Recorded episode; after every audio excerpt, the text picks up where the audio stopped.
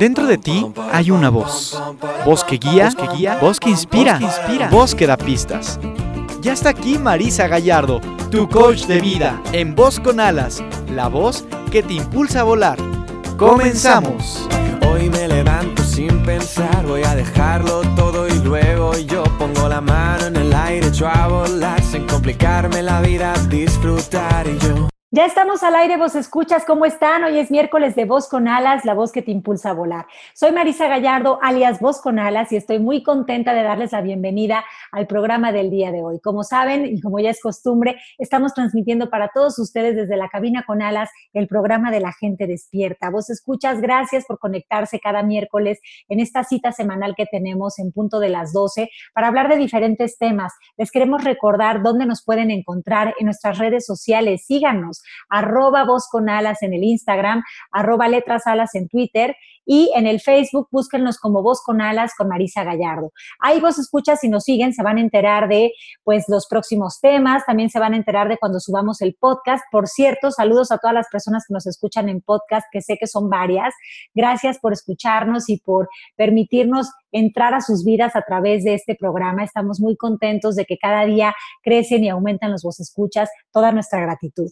Vos escuchas, ahí también se van a enterar de los talleres y seminarios próximos que voy a dar Así que bueno, pues qué mejor que seguirnos para estar al día con todo lo que está sucediendo con Voz con Alas. El programa del día de hoy, Vos Escuchas, si ustedes conocen alguna persona que esté eh, teniendo dificultad para lograr un embarazo o para lograr mantener un embarazo, bueno, pues, y si tienen la confianza, pues pónganle un chat o avísenle de este programa, porque hoy vamos a tener una invitada que es una coach, pero está especializada en acompañar personas que están atravesando por eh, tratamientos para lograr la fertilidad o que están también atravesando por el proceso de aceptar la realidad del no embarazo. Cualquiera de estas opciones, bueno, pues son opciones que se trabajan y que se pueden trabajar con coaching.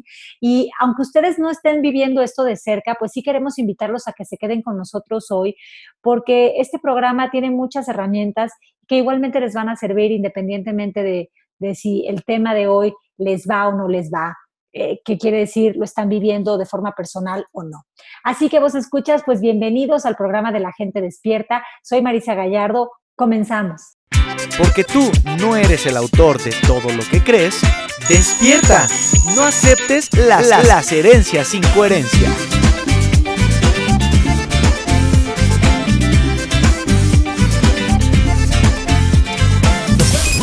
Vos escuchas, ¿cuál creen ustedes que es la herencia sin coherencia más recurrente en las personas, en las mujeres que están pasando por esta situación de no lograr un embarazo? De entrada les voy a decir que lo más recurrente es pensar que una verdadera mujer es aquella que es madre y que cuando no puedes ser madre, entonces no estás completa. Esa es una herencia sin coherencia total y absoluta. El ser mujer no te lo da la maternidad, pues escucha, no nos lo da la maternidad. El ser mujer no es una cuestión que viene de cuántos hijos tienes o cuántos embarazos has tenido o cuántos hijos has parido. El ser mujer no, no se define por eso. Sin embargo, socialmente, culturalmente, hemos escuchado a lo mejor que la función de la mujer es procrear. Y bueno, esa es una de las muchas opciones que tenemos como mujeres, pero no necesariamente es la única. Por esta razón, una mujer que decide no tener hijos es tan válida, tan valiosa, tan real como cualquier otra mujer que haya tenido uno, diez, quince o veinte. Por eso es que para mí es importante que hoy veamos que es incoherente pensar que no somos mujeres completas cuando no estamos logrando un embarazo. En el caso de los hombres es muy similar. ¿no? No eres hombre si no logras embarazar a tu mujer. Ellos también pasan por esta conversación, ellos también pasan por lo que culturalmente eh, dicen esas creencias, pero tampoco es cierto, tampoco es cierto. La hombría o la feminidad no se mide por los hijos que uno tiene o por los embarazos que se logran en, nuestra vida. Así que vos escuchas, pues los invito a reflexionar. Los invito a reflexionar porque esa creencia puede cobrar muchos impuestos en nosotros, en nuestra vida, en nuestra paz mental. Esa es la creencia que roba la paz mental de muchas de estas parejas que se meten a hacer estos procesos de tratamiento para lograr el embarazo.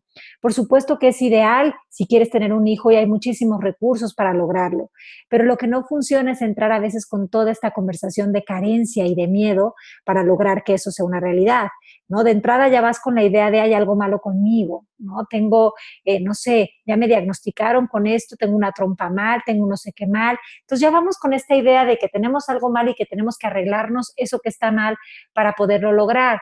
Y aunque aparentemente así parezca, aunque nuestra realidad así sea, eh, sí es importante que hagamos un alto y que nos demos cuenta de que eso no nos hace menos valiosos, eso no nos hace menos personas, eso no nos hace menos merecedores. Y eso sería la herencia sin coherencia, o esas serían las herencias sin coherencia del día de hoy. Continuamos.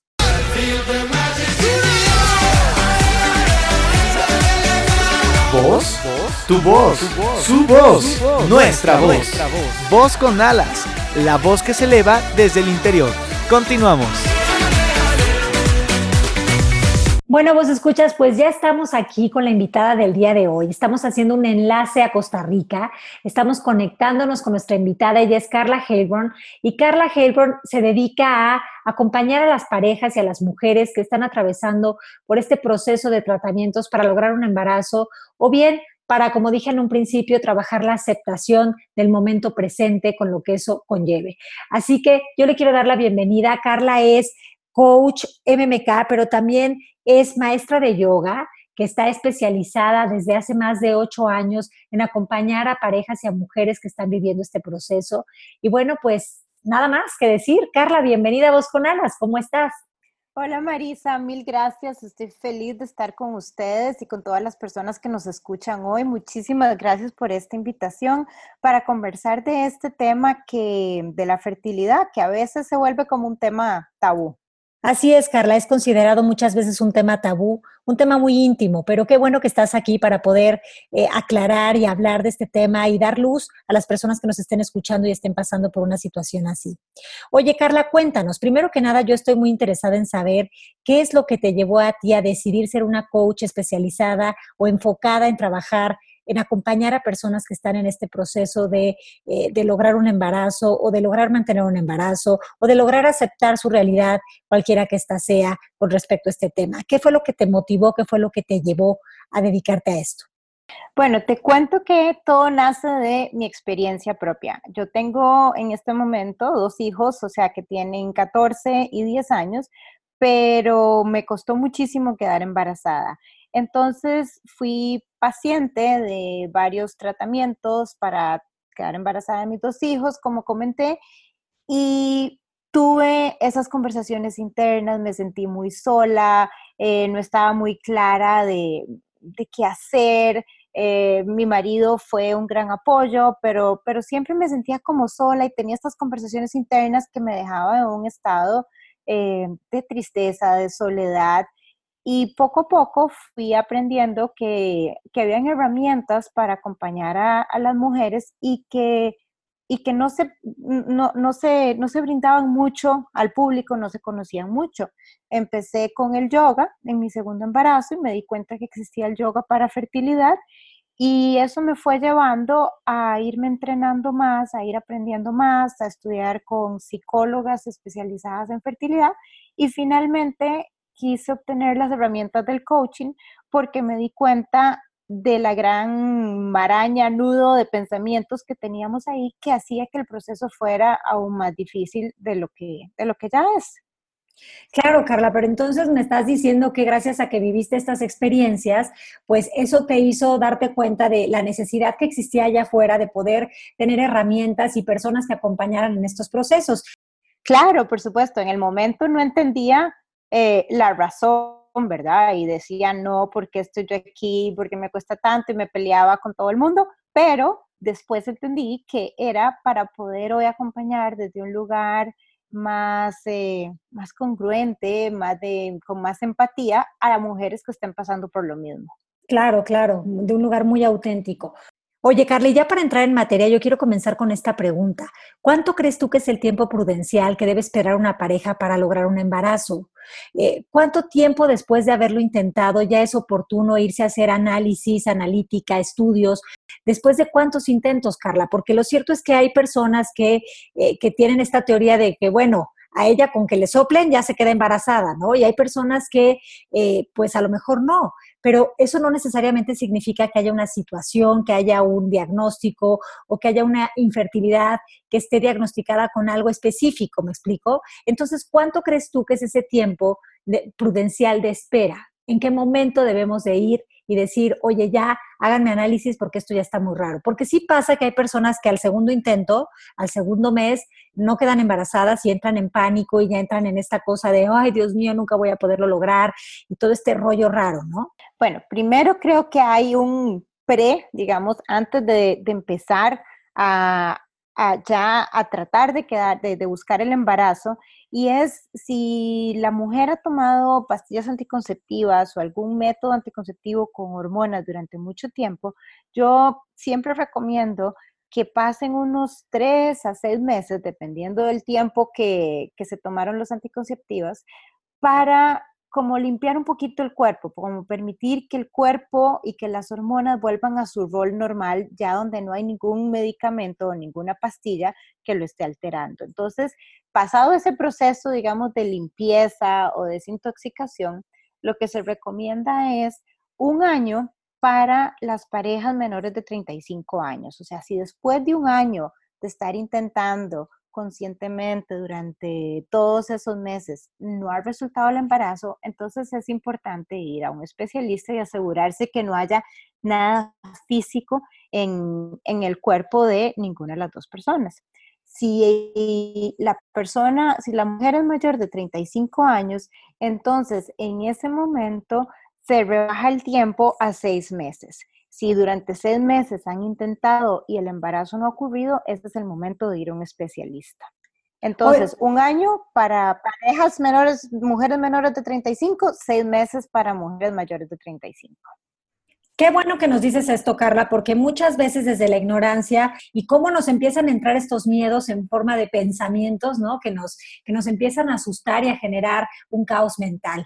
Oye, eh, Carla, y una vez que digamos ya, ya, te dicen sí, necesitamos hacer ciertos tratamientos para lograr el embarazo, ¿de qué manera o más bien, ¿cómo sería, eh, cómo influyen aquí? Yo quisiera que nos dijeras, ¿cómo influyen los pensamientos en estos procesos? Claro, bueno, los pensamientos juegan un papel importantísimo que muchas veces no le damos la importancia que, requieren.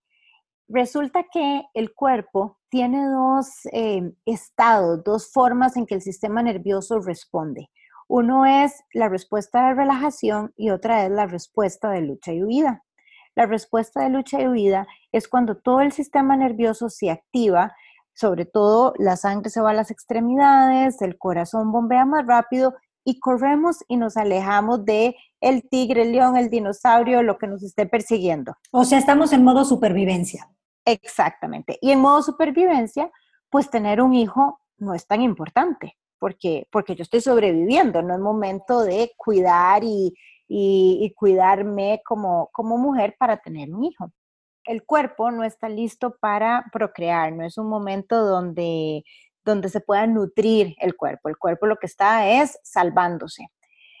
Este modo de supervivencia fue diseñado para que durara poco tiempo y luego la persona entrara en un modo de relajación, en un estado ya donde baja la adrenalina, baja el cortisol, eh, la persona ya, ya tiene un espacio como para descansar y en ese momento el sistema reproductivo puede activarse. Lo que sucede ahora es que tenemos demasiados leones, dinosaurios persiguiéndonos. Desde la mañana, cuando suena el despertador, y con ese despertador eh, nos levantamos así medio como, como locos un poco y corremos y el trabajo y la presa y la llamada y el trabajo que hay que entregar y como que, como que vivimos en un corre-corre y no paramos. Y eso eh, activa constantemente este modo de supervivencia. Em, los pensamientos resulta que además nos generan eso también. Yo muchas veces les cuento cuando estamos en el cine, ¿verdad? Si estás viendo una película de suspenso, estás sentada eh, comiéndote tus palomitas en la sala del cine, tranquila, no te va a pasar absolutamente nada. Y sin embargo, en el momento que sucede algo en la pantalla, bueno, hasta que uno salta de las sillas, está comiendo casi que las uñas y todo, pero en realidad no está sucediendo nada. Sin embargo, los pensamientos y lo que yo estoy interpretando hacen que mi cuerpo reaccione en este mismo modo de supervivencia. Claro, claro. Entonces, cuando vas a ver la película, te identificas con el protagonista y entonces ya estás ahí sumergido en ese cóctel. Pero cuando estamos en nuestro día a día, lo que nos está torturando es la voz esa interna que nos está diciendo cosas como, uy, es que eh, ya te tardaste mucho para embarazarte, no vas a ser una mujer completa hasta que no te embaraces. Y todo eso empieza a generar que nuestro cuerpo responda, ¿no? De esa manera en la que estamos sintiéndonos atacados, en esa supervivencia de la que tú hablabas. Correcto, correcto. Todos estos pensamientos empiezan a generar este estado de estrés, de ansiedad y como vos decís, no soy una mujer completa, no lo voy a lograr, estoy durando mucho tiempo, mi pareja me va a dejar, eh, todas mis amigas están teniendo ya hijos, quedaron embarazadas a la primera y yo no, no soy suficiente, no me lo merezco, seguro fue por aquel ya situación que pasó hace 10 años y ahora me está castigando eh, el universo, Dios, el amor, y empezamos a tener este diálogo interno que es agotador y además nos deja en un estado de ánimo muy, muy bajo, llamaríamos en, en MMK, ¿verdad? Sí, así es. Entonces, Carla, dirías tú que lo que más eh, frecuentemente ves en tus sesiones son estos pensamientos? ¿Es lo que más sueles trabajar? ¿O qué sería tú, qué nos dirías tú que es lo que más trabajas? Generalmente son los pensamientos, todos estos pensamientos que empiezan a atacarnos, porque es que no es que llegan, es que nos atacan y se vuelven en una grabadora constante y empezar a, trabajar esos pensamientos y entender eh, que son eso, son nada más pensamientos, volver a transformarlos, escoger pensamientos que me funcionen un poco mejor y que pueda llevar este proceso de la mejor manera posible. Es un proceso que puede existir un dolor, un dolor auténtico, pero estos pensamientos lo que hacen es que me quede en un sufrimiento constante mucho más largo. Entonces transformamos un poco, conversamos sobre los pensamientos, conversamos sobre las creencias acerca de los tratamientos, de lo que está sucediendo, de las decisiones, para que la mujer y su pareja puedan llegar de una forma más tranquila a tomar todas las decisiones que involucran un tratamiento de fertilidad.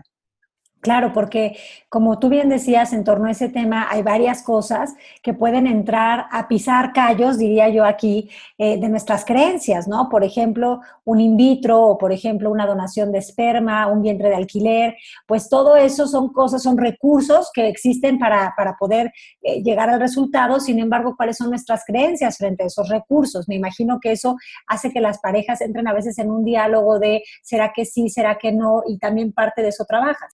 Claro, exactamente, que ese, es resolver ese diálogo interno para que la persona tenga menos conflicto en el momento de llegar a, estas decisiones, porque sí pueden ser conflictos de, de creencias de la familia, conflictos de algo que tal vez nos enseñaron desde muy niños en cuanto al in vitro. Entonces, poder ver cuáles funcionan y cuáles no funcionan para que la persona pueda estar en paz, porque en realidad no va a haber correcto ni incorrecto, es lo que la persona le funcione, si decide irse por el camino de la adopción, si decide irse por el camino del in vitro, si se da cuenta en el proceso que en realidad no quería hijos y que simplemente lo estaba haciendo por cumplir esta creencia cultural familiar de, que todas las mujeres para completarse tienen que tener hijos. Y, es encontrar todas esas eh, cosas que suceden en la cabeza que, podemos deshacer. Claro, claro. Sí, que, podamos encontrar esas historias de terror que nos estamos contando y para poder relajar el cuerpo, ¿no? Y me imagino que llegar a un estado óptimo de poder, eh, pues, entrarle a los tratamientos desde un lugar diferente, porque lo que estoy viendo, Carla, es que con cuánta carencia, con cuánta energía de carencia se comienzan muchas veces estos tratamientos, desde una conversación de hay algo malo conmigo, vamos a imaginar que me diagnosticaron endometriosis. Entonces yo ya tengo a lo mejor una conversación sobre la endometriosis, ¿no? Pues algo, hay algo malo conmigo, me tienen que arreglar esto, a ver si así logro entonces quedar embarazada. Entonces como que desde ahí ya la conversación está puesta en un lugar de carencia, eh, incluso de miedo desde ahí lograr un, resultado de embarazo, pues pareciera no tan fácil porque mi tono emocional no está siendo el adecuado. Entonces, ¿cómo entrarle desde ahí? Yo entiendo que tú también haces yoga con tus clientes. Cuéntame un poco cómo funciona todo esto. Claro, el yoga es eh, otra herramienta. Yo como lo veo es como que el coaching funciona mucho en la parte como mental y la parte emocional y el yoga busca como la parte física, para entre todos esos componentes, y además le agrega un poco de meditación, de respiración, y entre todos esos componentes, lograr esta respuesta de relajación, que la persona tenga varias herramientas, que vea cuál le funciona, para tener como esa cajita para relajarme, para volver a mi centro y de ahí continuar en el proceso de camino. El yoga para fertilidad, el yoga para fertilidad específicamente, funciona eh, trabajando todo el cuerpo, trabajando mucho con las respiraciones, se enfoca particularmente en el área del vientre. Entonces, relaja eh, todos los músculos que están alrededor del el útero, las trompas, los ovarios, busca que tanto la circulación de la sangre como la circulación de la energía fluya en estos lugares y se modifica de acuerdo al tratamiento que la persona esté llevando y de acuerdo al periodo, eh, de acuerdo a su periodo menstrual. Posturas o asanas eh, lo que buscan es precisamente estimular y que, y que la energía fluya, que si hay algo que está ahí un poco pegado, congestionado, se pueda mover un poco esa energía para que, para que vuelva a encontrar como esa a, vibrar nuevamente, que se vuelva así como... Y, ese estado de relajación del que tú hablabas, ¿no? Al principio. Correcto, exactamente. Entonces el yoga se utiliza como una herramienta para regresar a este estado de relajación. La clase de yoga para fertilidad no es una clase eh, súper fuerte donde la persona va a sudar y a sudar, sino que es más de volver a encontrar este balance, de volver a encontrar Em, esta relajación, esta tranquilidad y de permitir que el estrés que se haya generado por el día a día pueda, pueda soltarse. Oye, Carla, y entonces diríamos que con el coaching y con el yoga eh, se hace una gran diferencia. El acompañamiento permite que la persona pueda tener claridad de pensamiento, porque creo que muchas veces lo que sucede es que es un tema en el que muchas personas entran a opinar, ¿no? Mi suegra dice que, mi mamá dice que, mi, mi, pareja piensa que, pero mi, ¿no? Entonces estamos como no solo con la pareja, que es a quien le compete el tema, sino que además estamos escuchando mucha información del exterior. A veces estamos sobreestimulados y esa sobreestimulación hace que no podamos tener claridad a la hora de tomar nuestras decisiones, ¿cierto? Claro, por supuesto. Y, y, como bien sabemos, van a haber opiniones como diferentes opiniones como personas. Entonces se vuelve muy difícil, como que perdemos ese, ese poder y esa conexión de saber qué es lo que necesitamos nosotros y le damos el poder a todas estas personas externas, incluso muchas veces a los médicos y lo que nos dicen los médicos. Entonces, eso, eso que dices sí quiero recalcarlo, Carla, porque muchas veces nosotros, como vemos a los médicos como estas personas que sí estudiaron muchísimo, llegamos a tener creencias de que son superiores, ¿no? Y, por supuesto que uno debe de confiar en su médico, pero sin olvidar la parte interna, sin escuchar esa voz que también nos está guiando y que también nos está hablando, porque muchas veces eh, ya no, no, no, escuchamos nuestra voz y, se la cedemos toda al, al médico. ¿Y qué responsabilidad tan grande para el médico? Claro, exactamente. Y, el médico está haciendo su trabajo con todos sus conocimientos, pero, pero le entregamos una gran responsabilidad y nos quitamos la, como, como la nuestra, como que perdemos nuestro poder. Entonces es muy importante para mí que las personas con las que trabajo se devuelvan a conectarse con esa voz, con esa intuición y, y de que ellos realmente busquen lo que, lo que quieren, lo que desean, el tratamiento que les conviene, que tengan una voz para preguntar cuando tienen dudas y no que sea simplemente todo en el, en el médico. Oye, Carla, entonces mira, diríamos que hay ciertos factores genéticos, ¿no? O, sea, del cuerpo que sí a lo mejor hacen que el proceso de, quedar embarazada sea, se dificulte, ¿no? Pero también hay ciertos factores que no son propiamente eh, de los órganos, no es que tengas una trompa tapada, no es que, no es que tengas endometriosis o no es que tengas la matriz invertida, sino que hay momentos en los que tenemos eh, a lo mejor cierta información que nos impide embarazar. ¿Es eso cierto?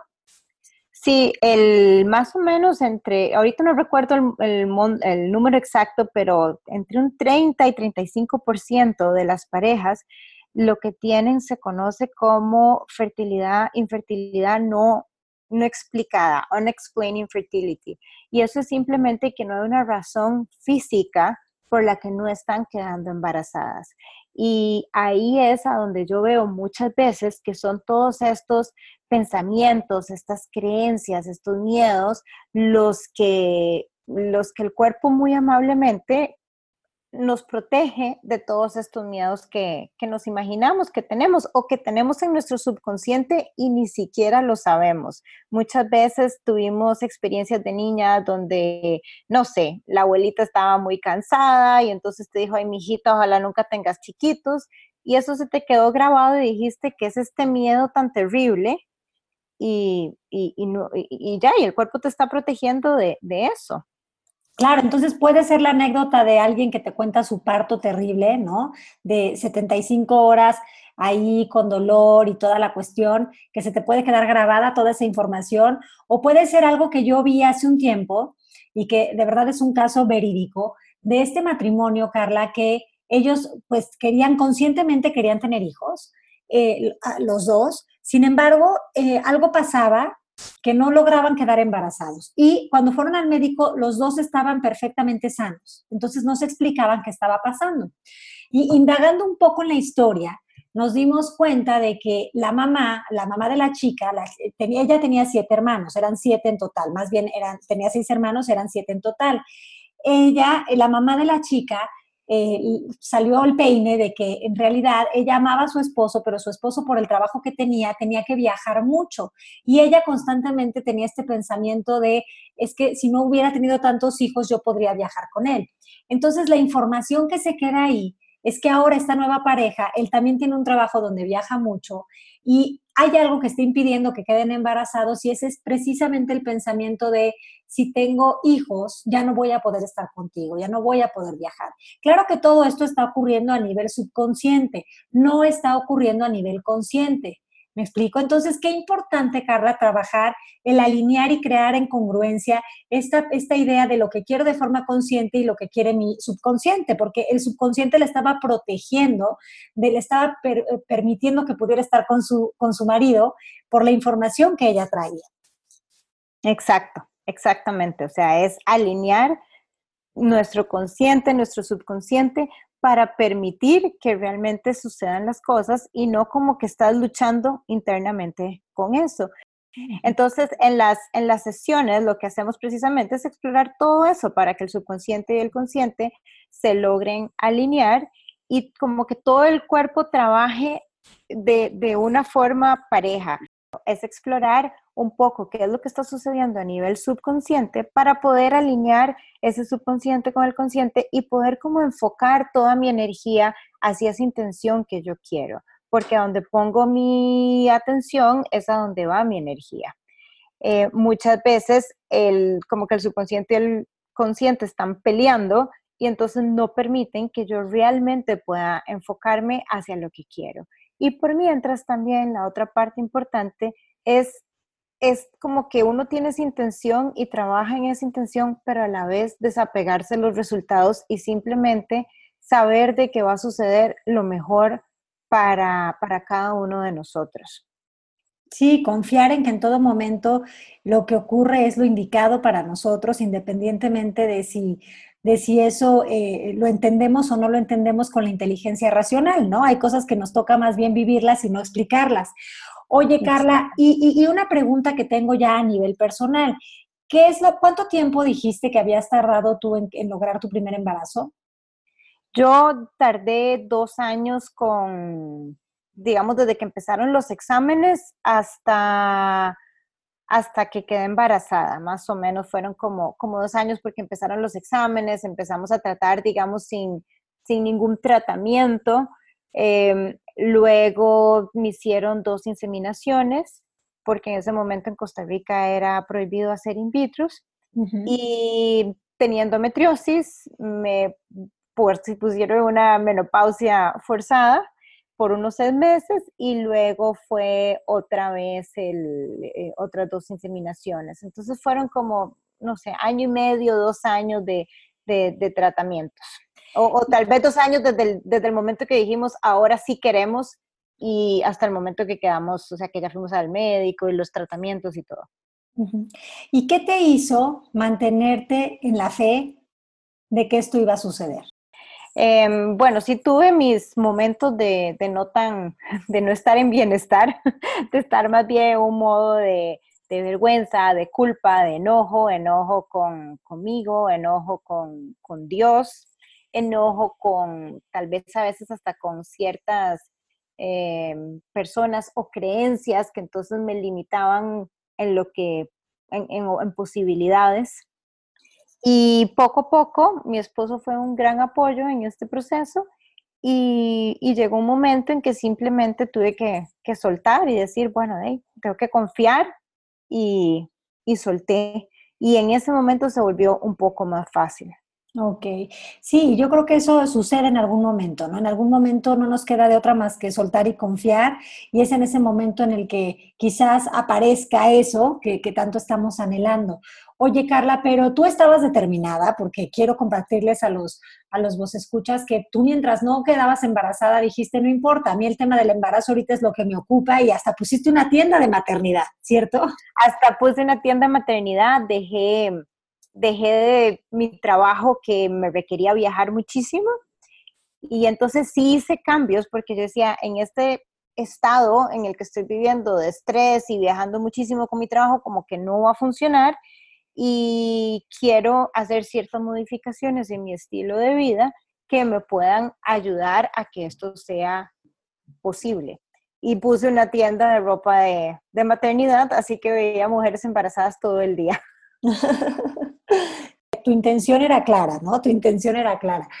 Oye, Carla, pues qué maravilla todo esto que nos cuentas. Creo que si alguien ahorita nos está escuchando y está pasando por un proceso así, pues qué mejor que vivirlo de forma acompañada, no solo de la pareja, sino también de, un especialista, de alguien que pueda eh, hacer esta escucha generosa de todos esos pensamientos que tenemos y ver cómo, cómo modificar nuestro diálogo interno para que se alinee con un diálogo fértil, para que, para que podamos sembrar un suelo eh, no, solo, no solo físico, sino también mental, para que eso sea una realidad y sobre todo también para poder estar en aceptación en, todo momento. Porque me imagino, Carla, que cada mes que uno está esperando a ver si ya pegó o no pegó, también la persona puede llegarlo a vivir con cierta frustración.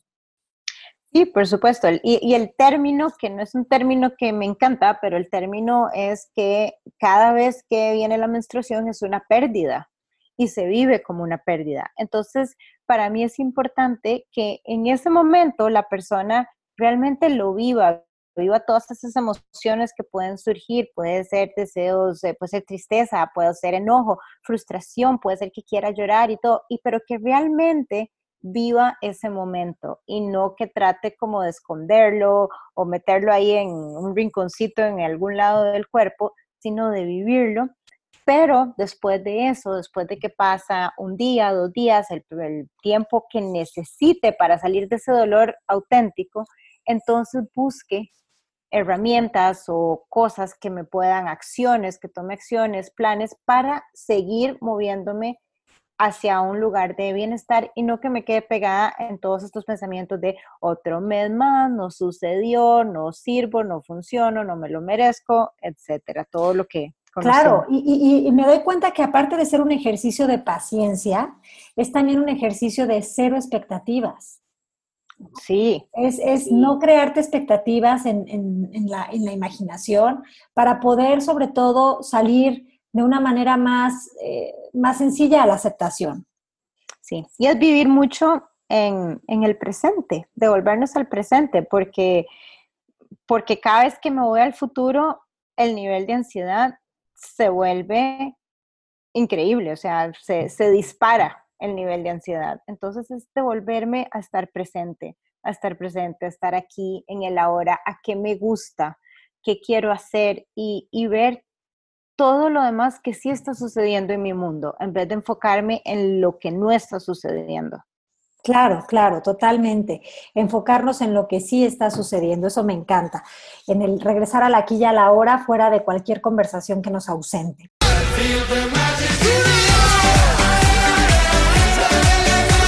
¿Voz?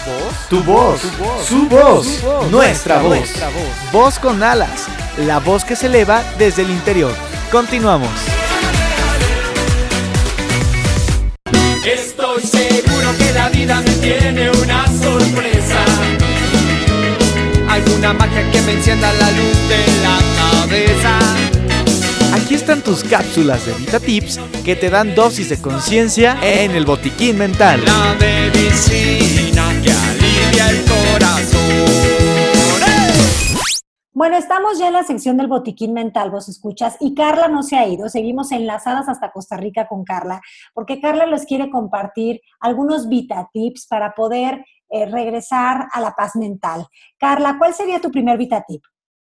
Bueno, el primero para mí es que vuelvan a encontrar esas cosas que les gusta hacer, que les genera placer.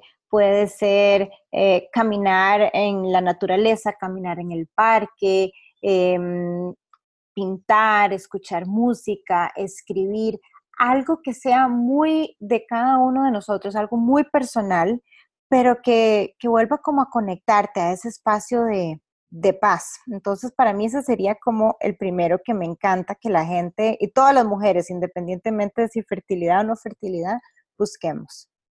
Claro, claro que sí. Pues me encanta ese VitaTip. ¿Y alguno más que quieras agregar? Eh, también respirar, respiraciones profundas.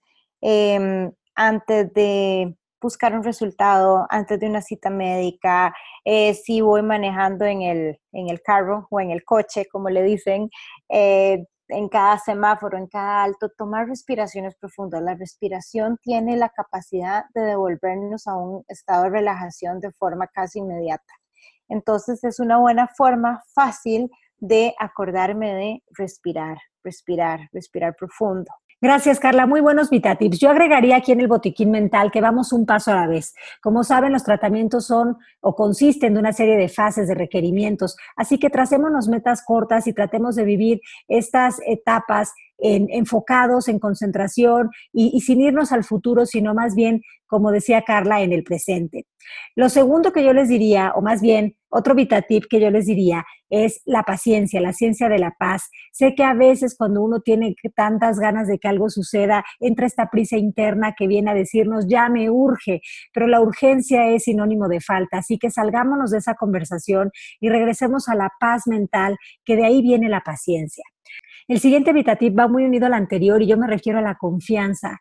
La confianza de saber que en todo momento estamos en donde tenemos que estar, viviendo lo que tenemos que vivir. Y si lo vivimos con aceptación, pues las cosas van a ir sucediendo y se van a ir dando de mejor forma para nosotros. En nosotros está disfrutar o padecer.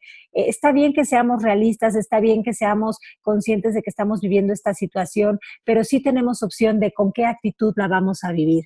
Otro VitaTip que yo agregaría es enfocarnos también en otros proyectos, no solo en este proyecto de lograr un embarazo o de mantener un embarazo, sino también tener aparte otra área de nuestra vida en la que estemos sintiéndonos plenos, enfocados también, porque eso nos va a hacer que eh, movamos la atención a otro lugar, nos distraigamos un poco, tengamos otra información en, nosotros y, eso nos va a ayudar muchísimo también en la relación de pareja si es que estamos viviendo este proceso eh, en pareja. Y bueno, pues por supuesto que expresar los sentimientos es otro VitaTip que les dejaríamos. Expresen cómo se sienten, se vale sentirse a veces frustrados, tristes, desesperados, pero la emoción real dura 90 segundos, el resto ya es una historia. Así que permitámonos sentir así y no nos quedemos tanto tiempo en eso. Recordemos que la actitud es lo que nos va a ayudar a salir adelante. Practiquemos técnicas de relajación y sobre todo, bueno, pues como ya dijimos antes, eh, hay que, hay que estar en un estado de confianza. Bueno, Carla, te disfruté muchísimo, me encantó que vinieras a Voz con Alas. Creo que los vos escuchas también se van con muchas distinciones y se van habiendo visto que no hay por qué vivir solos este proceso del tratamiento para llegar a la fertilidad. Así que a mí me gustaría invitarlos a que te llamen, Carla. Tú diles en dónde te pueden encontrar y qué es lo que van a recibir en una sesión contigo. Claro, Marisa. Me pueden encontrar en Instagram como carlafertility.coach en Facebook como Carla Fertility Coach o mi página web es www.carlafertilitycoach.com. También tengo un video en Vimeo eh, de yoga para fertilidad que trae una rutina para los primeros 15 días del ciclo y una rutina para los segundos 15 días del ciclo y además un par de relajaciones guiadas. Entonces, de esa forma me pueden contactar. Yo doy sesiones presenciales o sesiones virtuales y la idea es explorar todos estos eh, ideas, conceptos que pueden estar deteniéndonos de vivir este proceso de la mejor forma posible, o sea, salirnos de ese miedo y esa culpa y esa ansiedad para lograr estar en un estado de aceptación. Exacto, qué, importante eso que dices, más allá de buscar un resultado para lograr estar en un estado de aceptación y de paz mental y para lograr salir de la conversación de insuficiencia o de no sentirse completos por no eh, hacer o cumplir, ¿no? Diríamos, con un requisito que ni siquiera es requisito, ¿no? Exacto. Pues qué maravilla, Carla. Muchísimas gracias por estar y espero que vuelvas pronto. Muchas gracias, te agradezco muchísimo haberme invitado al programa, lo he disfrutado muchísimo y estamos en contacto. Y a todas las personas que nos escucharon, muchísimas gracias por su tiempo hoy. No, pues a ti, Carla, un beso muy grande y besos a todos vos escuchas. Esto fue Voz con Alas, la voz que te impulsa a volar. Y volando se fue Voz con Alas. Pero pronto regresará, pues la voz interior nunca, ni por un instante, deja de susurrar. Nos escuchamos el siguiente miércoles en punto de las 12 del día en Voz con Alas, la voz que te impulsa a volar. volar.